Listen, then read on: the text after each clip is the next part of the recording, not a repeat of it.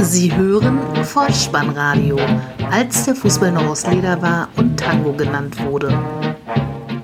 Herzlich willkommen und hallo zum Vollspannradio, der Podcast unter dem Motto, als der Fußball noch aus Leder war und Tango genannt wurde. Mein Name ist Dirk auf Twitter unter Vollspannradio und Spike.dh unterwegs und ich begrüße euch ganz recht herzlich zur 136. Ausgabe des Vollspannradios, der VSR 110 mit dem Titel Tabellenbild Selbstregulierung, die Nachlese zum Spieltag Nummer 5.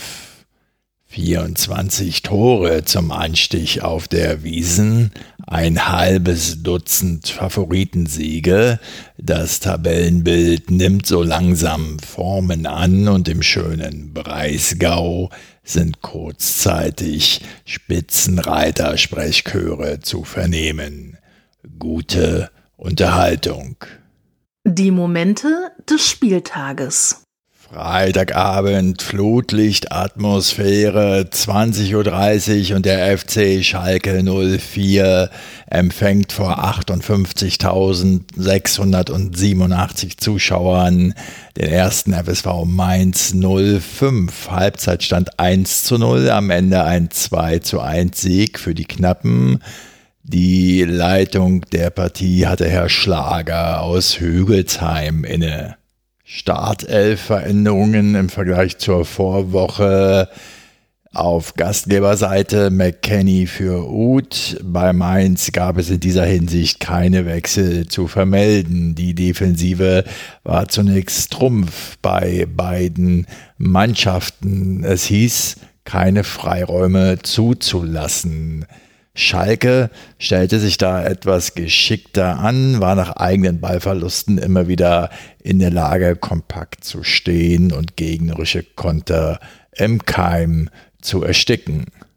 Die Mainzer in der 21. Minute mit einer Chance durch Kunde, doch dieser verzieht knapp. In der 36. Spielminute dann die Führung für Königsblau. Harit auf der linken Seite läuft quer nach innen und spielt einen feinen Ball in die Gasse auf Serda und der nimmt den Ball mit rechts mit und schließt mit links ab. 1 zu 0. Sein Jubel darüber hielt sich in Grenzen, war er doch zehn Jahre für die Rheinhessen aktiv und bestritt dort 45 Bundesligaspiele.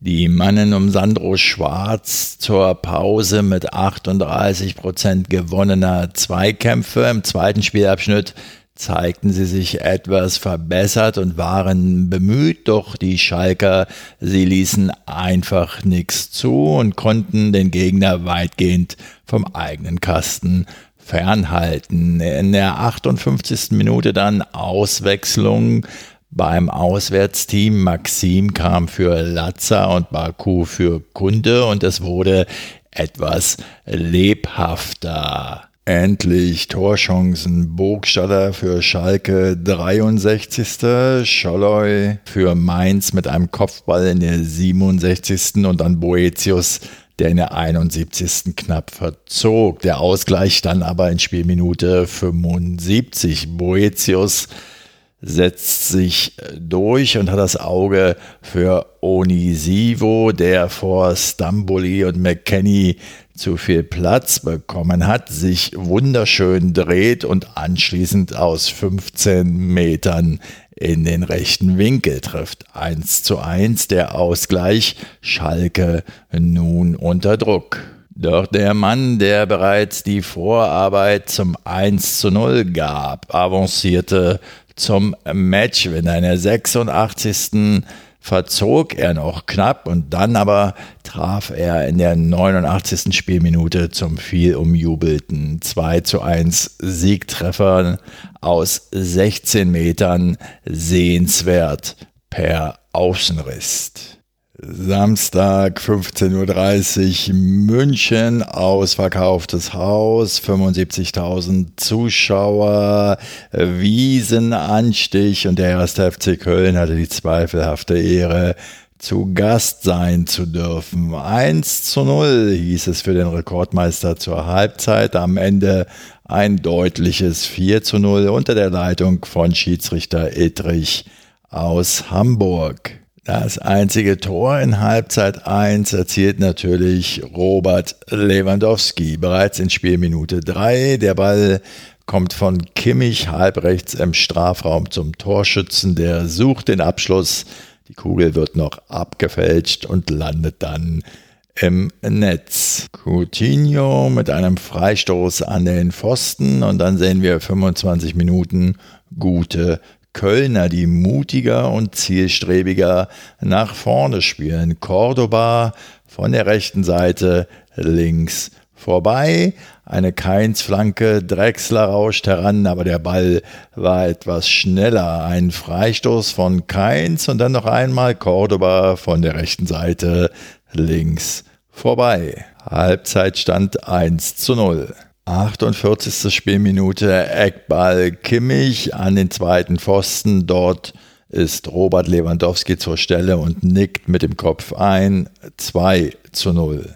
59. Spielminute, Foul im Strafraum von Ehisiboe an Coutinho. Schiedsrichter Edrich zeigt dem Kölner die rote Karte und gibt noch dazu Strafstoß. Coutinho nutzt die Gelegenheit, 3 zu 0, 62. Spielminute. Im weiteren Verlauf dann noch ein Fernschuss von Kimmich ans Stangerl und in der 73. Peresic mit dem Endstand Linksschuss ins rechte untere Eck 4 zu 0. Was gab es darüber hinaus noch Wichtiges? Manuel Neuer wurde nach dem Spiel vom ZDF-Reporter befragt, ob er denn nun genervt sei von der Torhüter-Diskussion. Darauf sagte Manuel Neuer unter anderem, ich lese jetzt nicht viel.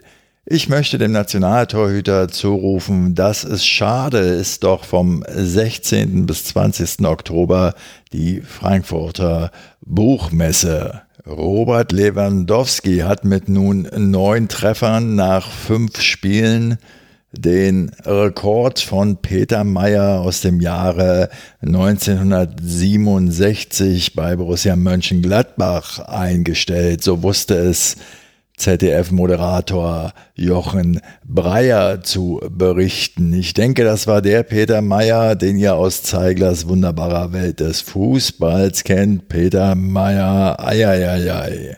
Und dann war auch noch Bayern-Spieler Joshua Kimmich am Abend zu Gast im ZDF aktuellen Sportstudio.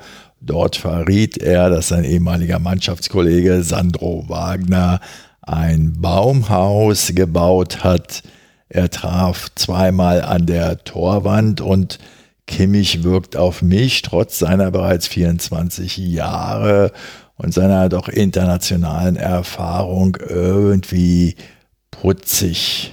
Bayer Leverkusen gegen den ersten FC Union Berlin. 2 zu 0 der Halbzeitstand, so hieß es auch am Ende. 27.430 Zuschauer und Herr Hartmann aus Wangen an der Pfeife. Der erste Treffer von Alario in Spielminute 16, der zählt nicht laut dem Unparteiischen, denn Volland stand nicht nur in der Sichtachse des Union-Keepers, sondern auch noch im Abseits. Es bleibt beim 0 zu 0, dauert aber nur weitere vier Minuten bis zur Minute 20, ehe dann tatsächlich das 1 zu 0 fällt. Balleroberung der Werkself in der eigenen Hälfte und dann geht es schnell über Amiri zu Volland, der halblinks vor dem Strafraum abzieht, Trimmel gegen sich hat, der den ersten Versuch noch blocken kann. Auch den zweiten Versuch, den Volland bekommt, auch da ist der Union-Kapitän noch dran. Der Schuss ist abgefälscht, landet aber als Aufsetzer mit links abgezogen im rechten unteren Toreck. 1 zu 0. 25. Spielminute, merkwürdiger Ball von Gentner. Wendell erobert die Kugel und legt zu Alario vor dem Gäste Strafraum bringt dieser sich in Position, schließt mit links ab, wieder abgefälscht. 2 zu 0. Das Spiel zu diesem Zeitpunkt schon entschieden, weil Union extrem defensiv und sehr passiv, ja überfordert und auch chancenlos auftrat. In der 61. Spielminute kommt dann Sebastian Polter für Ingwarzen bei Union, zieht in der 63. auch einmal aus Spitzenwinkel am Strafraumrand ab. Kein Problem für Radetzky. Und in der 64. geht der eben eingewechselte Polter schon wieder vom Feld. Völlig zu Recht muss man sagen, nach einem unschönen Tritt von hinten in den Knöchelbereich von Baumgartlinger Schiedsrichter wollte erst gelb zeigen und dann entschied er sich doch für rot. Drei Platzverweise in fünf Spielen, Schlotterbeck, Subotic und nun Polter, das ist nicht nur für einen Bundesliga-Aufsteiger etwas zu viel. Was die Person Sebastian Polter betrifft, so denke ich, sollte er aufpassen, dass er für Union nicht das wird, was vielleicht Simon Terodde für den ersten FC Köln ist, dem ja durchaus bescheinigt wird, dass er ein guter Zweitligastürmer ist, aber dem für die Bundesliga vielleicht dann doch das eine oder andere fehlt. Aus meiner Sicht machte auch Union Neuzugang Christian Gentner vom VfB Stuttgart gekommen nicht nur wegen seiner unglücklichen Aktion vor dem 2 zu 0, keine besonders gute Partie, abermals muss ich sagen, aus eigener Anschauung. Allerdings schafft er es immer wieder, und das ist schon ein Phänomen für mich, trotz eigener mäßiger Vorstellungen, immer wieder schafft er es geschickt, sich in den Medien dann doch einigermaßen gut zu verkaufen. Das ist möglicherweise seiner doch langjährigen Bundesliga-Erfahrung geschuldet. Für Leverkusen trifft Kai Havertz noch die Latte und Union hat in diesem Spiel tatsächlich nicht den Hauch einer Chance. Der SC Freiburg trifft vor 23.800 Zuschauern auf den FC Augsburg 1 zu 1 nach 45 und auch nach 90 Spielminuten. Herr Dankert aus Rostock ist der Schiedsrichter dieser Begegnung. In der dritten Spielminute die erste Gelegenheit für die Gastgeber durch Pedersen, gefolgt von einer Doppelchance von Koch und Franz. Und danach kann sich SCF-Präsident Fritz Keller, der wohl sein letztes Spiel in dieser Funktion auf der Tribüne verfolgt hat, weil er ja zum DFB Präsidenten gewählt werden wird, aller Voraussicht nach. Er kann sich in der 24. Spielminute über die Führung der Freiburger freuen. Ein schönes Zusammenspiel zwischen den Freiburgern Günther, der zunächst einen langen Ball aus der Abwehr mit dem Kopf auf Höhler weiterleitet. Dieser lässt prallen, so dass Günther mit dem Ball am Fuß in den Strafraum ziehen kann. Dann wird er aber abgedrängt von Udo Kai und der Abpraller landet direkt bei Höhler aus 10 Metern halblinker Position vollstreckt dieser mit dem Vollspann 1 zu 0.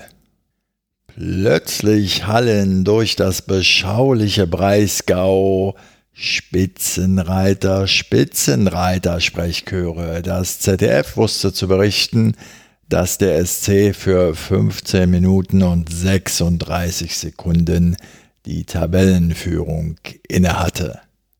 Die 39. Spielminute, die Augsburger in Unterzahl, ein Spieler wurde am Spielfeldrand behandelt. Hahn marschiert auf der rechten Seite entlang, flankt in die Mitte.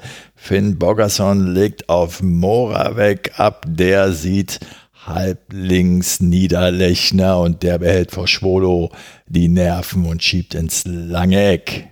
Niederlechner also, der ja lange beim SC Freiburg gespielt hat, erzielt den 1 zu 1 Ausgleich und somit auch den Endstand.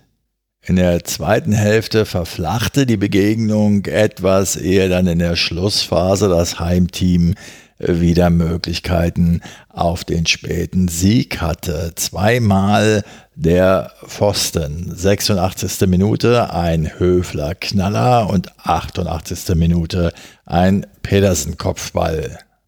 Der SC Freiburg trotz dieses Remis weiterhin ganz oben mit dabei und damit sie nicht abheben dort in der Stadt der Backgammon-Spieler und Fahrradfahrer ein Zitat von ihrem Trainer Christian Streich. Wir waren nicht immer gut, aber phasenweise waren wir auch echt gut für unsere Möglichkeiten und wir hatten eine hohe Effizienz in den letzten Spielen und heute nicht.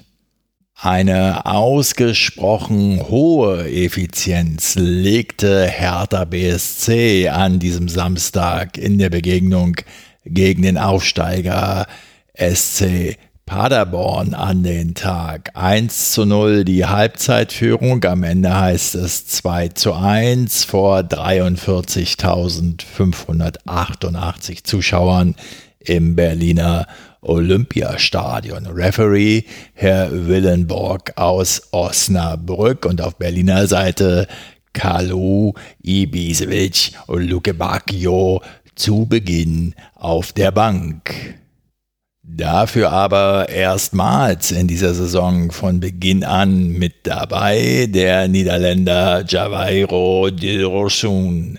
Und in der zehnten Minute zeigt er auch, warum. Er setzt sechs Gegenspieler Schachmatt, bekommt an der linken Außenbahn von Plattenhardt den Ball und setzt dann zu einem Dribbling an, lässt die gesamte Paderborner Hintermannschaft wie eine Gurkentruppe aussehen und erzielt das 1 zu 0. Ganz klar meine eindeutige Nominierung für den Edeltechniker des Spieltages. Wer ist für euch der Edeltechniker oder auch der Bolzer dieses Spieltages?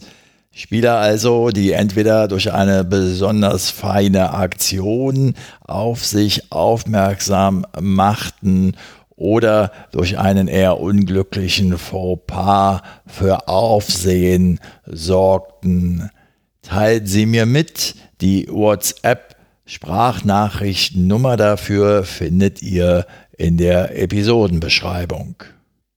Der SC Paderborn erstmals in dieser Spielzeit in Rückstand und das, obwohl sie zur Pause ein Torschussverhältnis von 9 zu 1 für sich verbuchen können.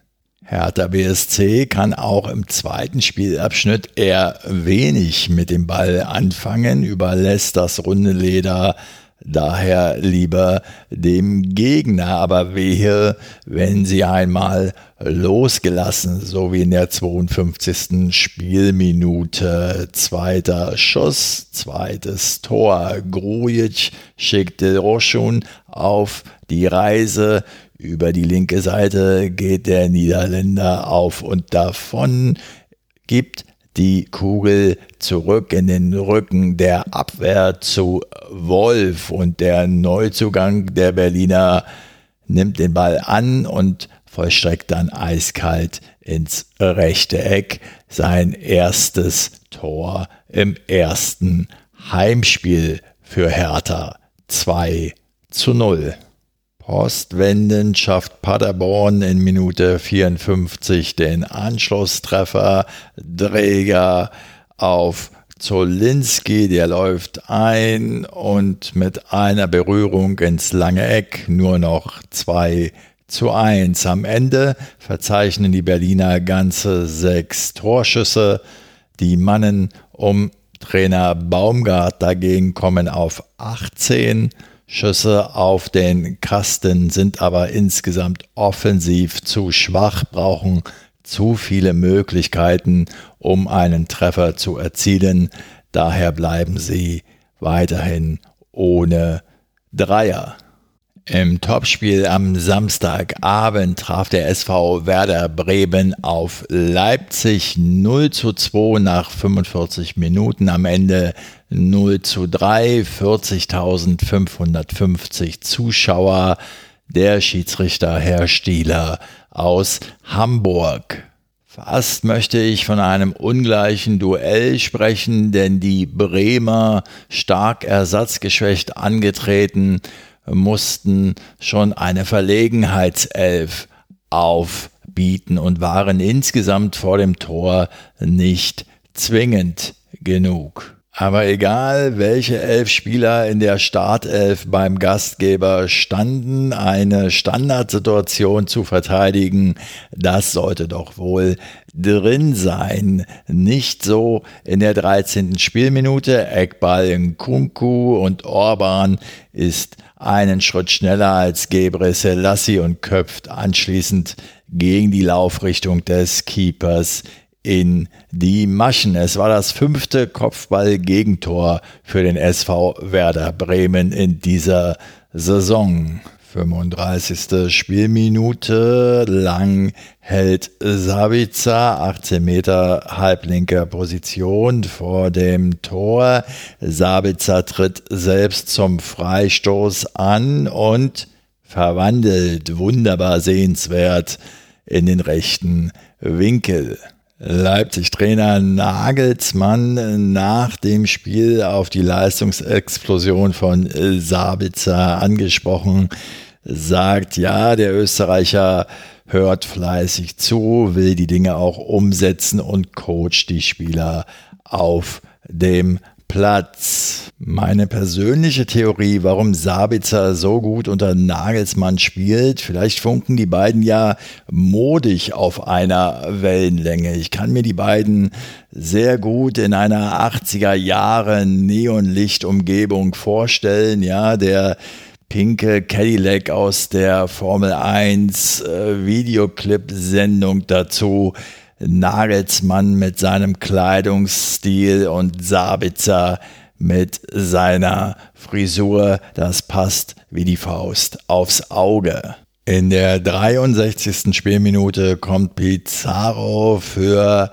Johannes Eggestein ins Spiel und bestreitet somit sein 238. Bundesligaspiel für den SVW. In der 64. sieht der Leipziger Leimer die gelb-rote Karte und in der 83. Spielminute macht Leipzig das 3 zu 0. Rechte Außenbahn, Werner bedient Haidara, der scheitert noch an Pavlenka, der Ball landet aber bei Saracchi und der Uruguayer erzielt in seinem ersten Saisoneinsatz sein erstes Bundesligator. Aufgrund der vielen Ausfälle und der verletzten Misere bei den Gastgebern fand ich dann doch eine Aussage des Bremer Neuzugangs Bittencourt nach dem Spiel für bemerkenswert. Er sagte nämlich, die Zeit heilt Wunden. Erstes Sonntagsspiel zwischen Borussia Mönchengladbach und Fortuna Düsseldorf 0 zu 1. Der Halbzeitstand am Ende ein 2 zu 1. Glücklicher Heimsieg für die Fohlenelf. Herr Dingert aus Gries war der Unparteiche und 52.413 Zuschauer im Stadion. Fortuna beginnt mutig und geht in der sechsten Minute bereits in Führung. Gieselmann flankt von der linken Seite auf den zweiten Pfosten. Dort findet er Hofmann, der ins Zentrum zu Adams gibt und der steigt hoch, köpft den Ball an die Unterkante der Latte. Der Ball springt ins Tor, von dort aus zwar wieder heraus, aber die Torlinientechnik beweist, der Ball war eindeutig drin. 1 zu 0 für das Auswärtsteam. Es geht auf und ab zwischen den beiden Teams und in der 13. Minute hebt Gieselmann das Abseits auf. Auf einmal ist Embolo frei vor dem herauseilenden Torhüter Steffen. Und dann gerät er aber zu weit raus, muss sich den Ball erneut zurechtlegen. Steffen hat die Gelegenheit, zurückzueilen, kann nochmal entscheidend klären. Der Abpraller landet erneut bei Embolo und sein Pass findet jedoch keinen Abnehmer mehr. Großchance für Gladbach. 0 zu 1 also der Halbzeitstand und in Minute 54 eine weitere Gelegenheit für die Hausherren. Wendt auf der linken Seite schlägt den Ball mit Präzision ins Zentrum. Hermann aus neun Metern scheitert am stark reagierenden Torhüter Steffen. In der 67. Spielminute wechselt Gladbach-Trainer Rose dann den Sieg ein. Marcus Thuram kommt für Player und erzielt in der 74. das 1 zu 1. Leiner spielt den Ball im Mittelfeld zum Mannschaftskollegen Neuhaus und startet in die Gasse, bekommt das Leder zurück und flankt dann von rechts nach innen zu Tyram, der schneller als sein Gegenspieler Eihahn aus Nahdistanz 1 zu 1. Erstes Bundesligator. 88. Spielminute, turbulente Schlussphase und der 22-jährige Franzose Thüram im Gladbacher Dress ist, was die Torerzielung betrifft, auf den Geschmack gekommen. Zunächst trifft Raphael die Latte, Ginter setzt per Kopf nach, aber Steffen, der Düsseldorfer Torwächter, kann noch gut reagieren und erneut abwehren, aber gegen den Abstauber von Markus Thüram ist er letztlich machtlos. 2 zu 1 Gladbach hat das Spiel gedreht. Markus Thüram ist im Übrigen der Sohn vom Lilian Thüram, dem französischen Rekordnationalspieler und Mitglied der Weltmeistermannschaft von 1998. Eintracht Frankfurt gegen Borussia Dortmund, so lautet die letzte Sonntagspartie 1 zu 1 zur Halbzeit, 2 zu 2 am Ende, 51.500 Zuschauer ausverkauft, Schiedsrichter Schmidt aus Stuttgart.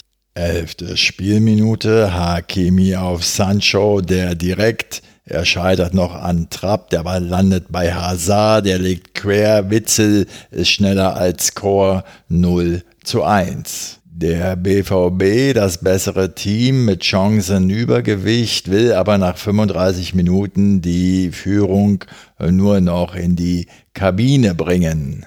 43. rechte Seite, So bringt den Ball flach ins Zentrum, findet Silver und der direkt an den rechten Innenpfosten und von dort springt die Kugel ins Tor 1 zu 1 Halbzeitstand. 65. Minute. Alcázar kreuzt den Weg mit Touré in aussichtsreicher Position zentral vor dem Strafraum.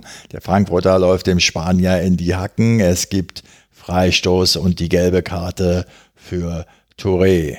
Guerrero tritt den Freistoß links an der Mauer vorbei ins Torwart-Eck. Trapp kann zwar abwehren, allerdings nur unzureichend, denn das Leder landet bei Witzel, der ganz, ganz schnell an den zweiten Pfosten gibt. Da ist Sancho völlig frei und erzielt das 1 zu 2, 66. Spielminute. Doch auch diese zweite Führung reicht den Dortmundern nicht zum Sieg, denn in der 83. Minute kommt Chandler auf Frankfurter Seite und der flankt dann von rechts in der 88. Minute auf die linke Seite und findet Hinteregger, der sofort abzieht. Der Ball rauscht quer durch den Strafraum, landet bei Kamada, der gibt in den 5-Meter-Raum. Dort ist Delaney am ersten Pfosten zur Stelle und jagt den Ball unter die Latte. Eigentor. Die Hessen erkämpfen sich verdient einen Zähler, auch weil Schändler an der Mittellinie Mario Götze noch einmal mit der gebotenen Härte an einem Vorstoß hindert. Borussia Dortmund nun mit 10 Punkten punktgleich mit dem FC Schalke 04, die diesen Spieltag mit einem 3-Punkte-Erfolg eröffnet haben. Wieder einmal hat somit das Vollspannradio die Momente dieser Spieltagsrunde für euch pflichtgemäß und mit Freude zusammengekehrt und ist auch der Meinung, jede wirklich wichtige Mannschaft gesehen zu haben. Wer nun glaubt, dass ja tatsächlich noch zwei Clubs fehlen, dem sei von höchster Stelle entgegengebracht. Da kann ich nur sagen, das ist Kinderglaube, das ist nicht in Ordnung. Um der Wahrheit die Ehre zu geben, es steht in der Tat noch ein Montagsspiel zwischen dem VfL Wolfsburg und der TSG 1899 Hoffenheim aus.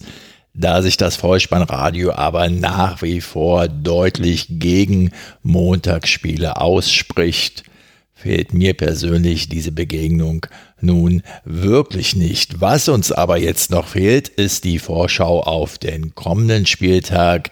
Wieder in Form eines Toto-Tipps. Dabei steht die 1 für Heimsieg, die 0 für Unentschieden und die 2 für Auswärtssieg. Auf geht's. Der Toto-Tipp. Der sechste Spieltag startet am Freitag, 27.09.20.30 Uhr mit der Begegnung 1. FC Union Berlin gegen Eintracht Frankfurt 0. Samstag dann Leipzig gegen den FC Schalke 04 0. Die TSG 1899 Hoffenheim trifft auf den VfL Borussia Mönchengladbach 2. Erster FSV Mainz 05 spielt gegen den VfL Wolfsburg 2. Der FC Augsburg trifft auf Bayer 04 Leverkusen 2. Der SC Paderborn zu Hause auf den Rekordmeister FC Bayern München 2. Im Abendspiel dann Borussia Dortmund gegen Werder Bremen 1 und am Sonntag Fortuna Düsseldorf gegen den SC Freiburg 0 und der erste FC Köln gegen Hertha BSC 0. Wir sind ans Ende gekommen. Die Tage werden wieder kürzer. Zeit, sich der einen oder anderen Serie näher zu widmen. Lasst mich daher auch meine fußballfremde Abschlussempfehlung aussprechen. Es handelt sich um die zweite Staffel der HBO-Serie Succession. Es geht um die Familiennachfolger eines Medienunternehmens. Die erste Staffel war schon sehr gut. Die zweite ist es auch.